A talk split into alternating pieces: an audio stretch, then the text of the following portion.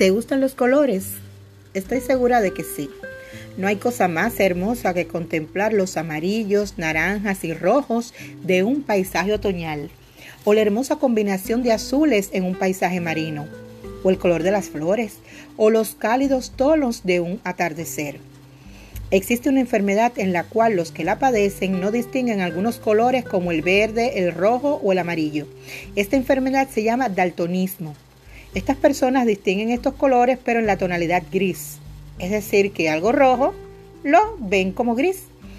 ¿Te imaginas que Dios hubiese creado el mundo en blanco, negro y gris? Todos seríamos más o menos como los daltónicos y creo que sería bien aburrido. Y es que los colores nos traen por lo general sentimientos y sensaciones muy buenas. Calor, calma, ternura, paz.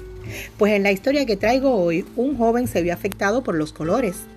Bueno, en realidad los colores no tuvieron la culpa directamente, aunque sí participaron en lo que ocurrió. Y para no seguirle dando más vueltas a este asunto, hoy te quiero hablar sobre un hermoso manto de colores un manto digno de un rey o de un príncipe, y que le trajo muchos contratiempos a un jovencito de 17 años. Pero cuando concluyamos esta historia seguramente reconocerás que este manto fue solo el comienzo de la más bella historia de amor y provisión de un Dios amante para con su pueblo. Si te interesa leer la historia tal y como la Biblia la cuenta, la misma se encuentra en el libro de Génesis capítulo 37 y hasta el 47. Pues resulta que había un hombre llamado Jacob. Este señor era un fiel siervo del Dios viviente, el cual le había bendecido con muchas riquezas y muchos hijos. Cuando comienza nuestra historia, este señor tenía ya doce hijos y una hija. Su hijo mayor, Rubén, el primogénito, debía ser el cabeza de la familia cuando su padre muriera. Debía velar por el resto de sus hermanos y llevar los negocios de su padre. En resumen, después de Jacob, él debía ser el hombre más importante dentro de su grupo familiar. Pero por razones que no voy a traer a cuentas ahora, Jacob sentía predilección por su penúltimo hijo, José, y quería que éste ocupara el lugar del hijo mayor. Y es que José no solo era el hijo de la esposa que más quería Jacob, sino que además era un adolescente obediente, amoroso, aplicado y muy inteligente. José también tenía una gran virtud. Era un soñador, pero no de sueños ordinarios. Sus sueños apuntaban hacia una supremacía del muchacho sobre el resto de su familia. Y lógicamente esto no le agradaba demasiado ni a su padre ni a sus hermanos. Él no tenía sueños comunes y su papá lo sabía. Eran sueños enviados directamente desde el cielo. Pero además también podía descifrar los sueños de otras personas, como veremos más adelante. Si hasta aquí resumiéramos lo que sabemos de José, podríamos decir que era el hijo predilecto de Jacob, que era obediente, amoroso y muy inteligente y que había sido bendecido por Dios con talentos realmente valiosos. Amaba tanto Jacob a este hijo que decidió que un precioso manto de muchos colores le fuera entregado a él y no a Rubén, como se esperaría que fuera porque era el primogénito. Y aquel manto de colores entregado a este muchacho fue la gota que colmó la copa.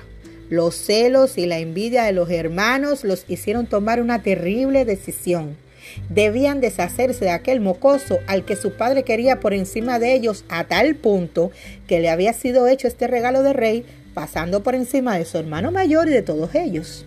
Y es que cuando se tienen varios hijos, los padres deben tener cuidado en cuanto a demostrar tan abiertamente sus preferencias, pues eso puede traer dificultades entre hermanos y hay heridas que nunca se sanan.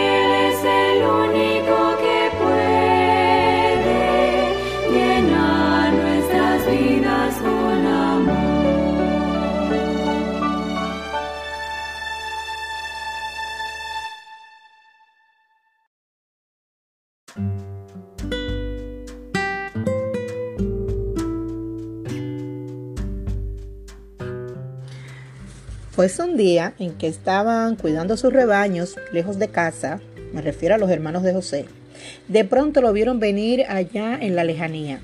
Él los estaba buscando, pues su padre quería tener noticias de ellos y también de los animales.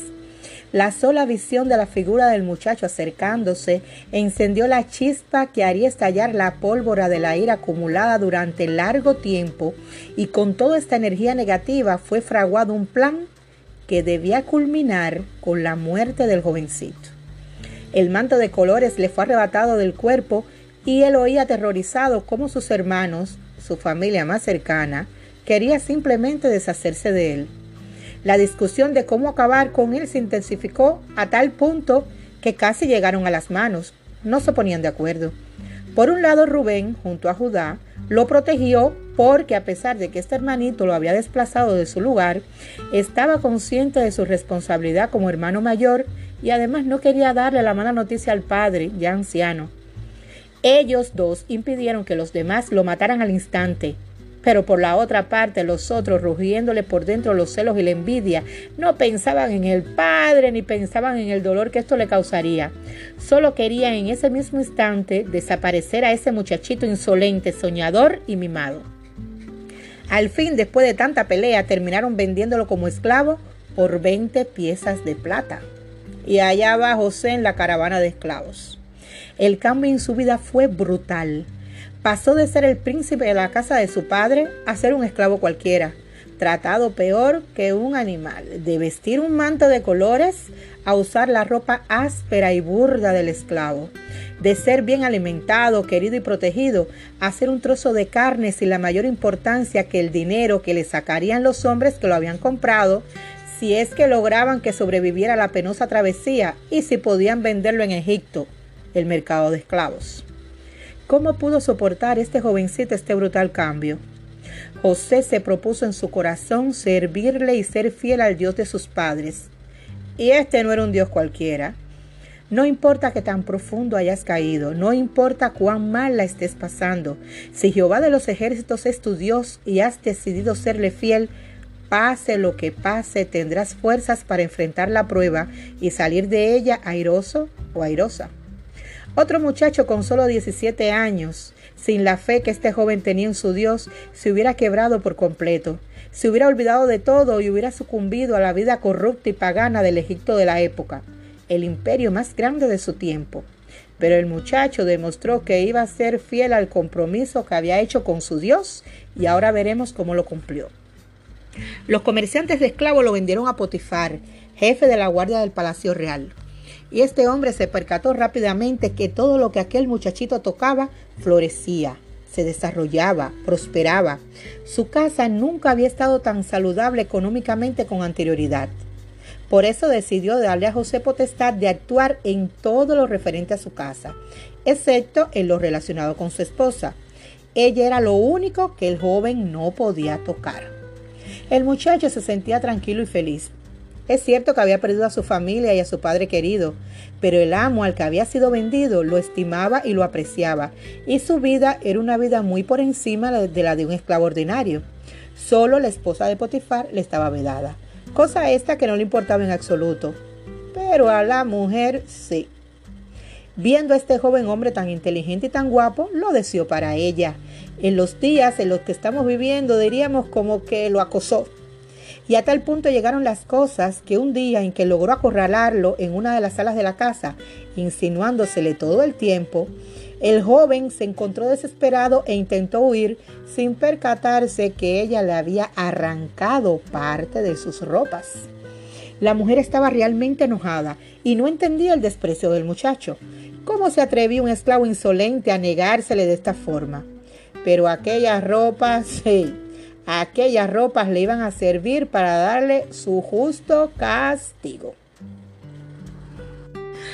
Pues con la supuesta prueba del delito en la mano, es decir, la ropa de José, la mujer fue ante su esposo y lo acusó de haberla querido violar y exigió que su honor fuera limpiado.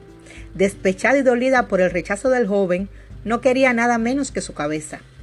Potifar, que conocía bien a su mujer y además sabía que el tipo de hombre que era José no sería capaz de ciertas cosas, para guardar las formas y salvar al muchacho de una muerte segura, lo que hizo fue enviarlo a la cárcel. Una vez más José veía cambiar bruscamente el rumbo de su vida, y para peor.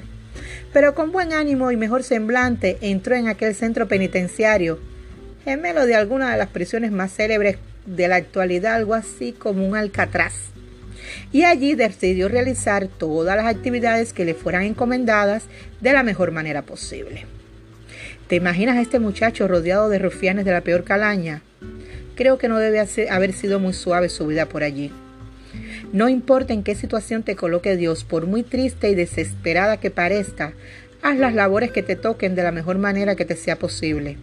A veces Dios permite crisis y tormentas en nuestras vidas porque es la única forma de que el diamante hermoso, puro y perfecto que llevamos por dentro refulja en todo su esplendor, sin manchas ni quebraduras. De esta forma elimina de nosotros todo lo que no nos haga dignos del propósito grande y eterno que tiene para nuestras vidas. Si José no hubiera hecho su trabajo en la cárcel de la mejor manera posible, el carcelero ni se hubiera fijado en él y no le hubiese encomendado el cuidado de dos personajes muy importantes de los que hablaremos a continuación.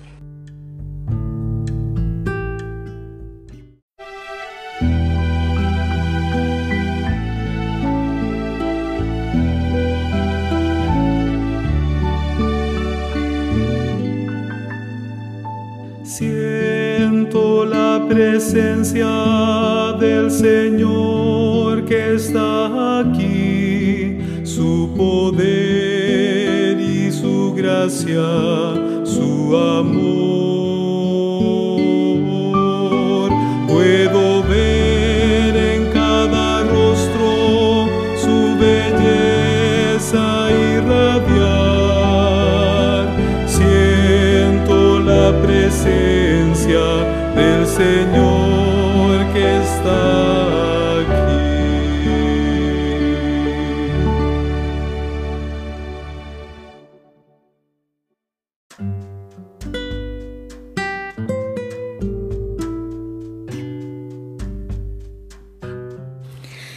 Del palacio del faraón habían traído directamente a dos de sus servidores, el copero y el panadero, y los iban a dejar en prisión hasta que el monarca, dueño y señor de la vida de sus súbditos, decidiera lo que iba a hacer con ellos. Ambos hombres estaban realmente preocupados, pues su vida pendía de un hilito. Como José era el encargado de atender a este par de señores, tuvo la posibilidad de escuchar cómo se contaban el uno al otro los sueños que habían tenido la noche anterior. A ambos les preocupaba, pues aunque no sabían su significado, algo les decía que eran realmente importantes. José les pidió que le relataran los sueños y les dijo que el Dios de sus padres, el Dios suyo también, le podía revelar a él el significado de los sueños. El resumen de esto fue lo siguiente. La revelación del sueño del panadero era que moriría en tres días y la del copero que sería devuelto a sus ocupaciones también en tres días. Y tal como Dios se lo había revelado a José, Así ocurrió. El muchacho le suplicó al entonces muy agradecido copero, que ya se iba camino del palacio, que hablara acerca de él al faraón, pues sus prisiones no eran justas y quizás podría hallar clemencia ante los ojos de su majestad. Pero, oh, naturaleza humana, cuando el servidor del rey regresó a la buena vida del palacio, se olvidó por completo de aquel muchacho que también le había servido en su momento difícil. Y esto es muy común en nuestra especie. Tenemos tendencia a ser malagradecidos y muchas veces nos olvidamos de quien nos hizo un favor. Pero el que nunca se olvida de nosotros es nuestro Dios. Y en sus tiempos, que son perfectos y exactos, nos trae liberación, ayuda y solución de las maneras que menos esperamos. Una noche el faraón tuvo dos inquietantes sueños. En uno vio cerca del gran río Nilo y delante de él surgir siete vacas hermosas, llenas y resplandecientes. Y cuando estaba contemplando, las siete vacas flacas se las comieron y siguieron estando tan flacas como antes. El rey despertó sobresaltado y se volvió a dormir. Y volvió a soñar, esta vez con siete hermosas espigas de trigo, llenas, exuberantes, que merecían ser contempladas dada su enorme belleza. Estas también surgían del río El faraón las estaba admirando con agrado cuando de pronto otras siete espigas debiluchas, flacas y macilentas aparecieron y devoraron a las primeras. Pero aún, habiéndose comido a las espigas llenas, permanecieron tan enclencas y feas como al principio. El monarca despertó preocupado. Estos dos sueños debían tener un significado. ¿Pero cuál? Llamó a todos sus sabios, a todos sus magos, a todos sus adivinos, pero nadie pudo darle al rey la explicación que tanto necesitaba. En ese instante el malagradecido copero se recordó de aquel muchacho que le había revelado de parte de su Dios el sueño que había tenido. Resumen, José fue traído de la cárcel, bañado, afeitado y puesto en presencia del rey. Al llegar a la sala del trono le dijo, Señor, no está en mí, Dios será el que dé la respuesta propicia a Faraón. Y para no hacer aún más larga esta historia, que ya se alarga, el significado del sueño era que Egipto iba a tener siete años de una enorme abundancia, simbolizadas por las siete vacas y espigas hermosas. Pero luego de esto vendría una hambruna en todo el mundo que iba a devorar todos los años de abundancias anteriores y que si no querían perecer por hambre, el rey debía construir graneros y almacenar una porción de todo ese grano que tendrían en los siete años buenos para usarlos en tiempo de hambruna. Y al frente de este trabajo debía ponerse un hombre responsable, sabio y prudente. Ya sabemos a quién escogió Faraón. Aquel José el vendido por sus hermanos que lo envidiaban y sentían celos de él, el esclavo hebreo comprado por Potifar, acosado por su esposa, metido a la cárcel sin cometer delito, llegó a ser el segundo hombre más importante del imperio más grande de su época. El joven de 17 años que cuando fue vendido juró en su corazón servir fielmente al Dios de sus padres, que padeció tanto que podría haberse creído que Dios lo había abandonado, fue fiel hasta el final, soportó su prueba con paciencia y en medio de esta prueba Dios lo preparó para la importante misión que tenía para él. Solo el faraón estaba por encima de José y esta alta posición le permitió que al llegar el tiempo de hambruna, cuando todos los pueblos morían por falta de alimentos, cuando sus propios hermanos, sí, esos que un día lo vendieron, abandonándolo a su suerte, aparecieron en Egipto buscando comida, se encontraran con que nada menos que aquel hermano era el que distribuía la comida. Dios había hecho provisión desde hacía mucho tiempo para Jacob y su familia. Al permitir que José fuera vendido como esclavo, lo envió al lugar donde podría ayudar a su pueblo a no morir de inanición. Nunca dudes del amor de Dios.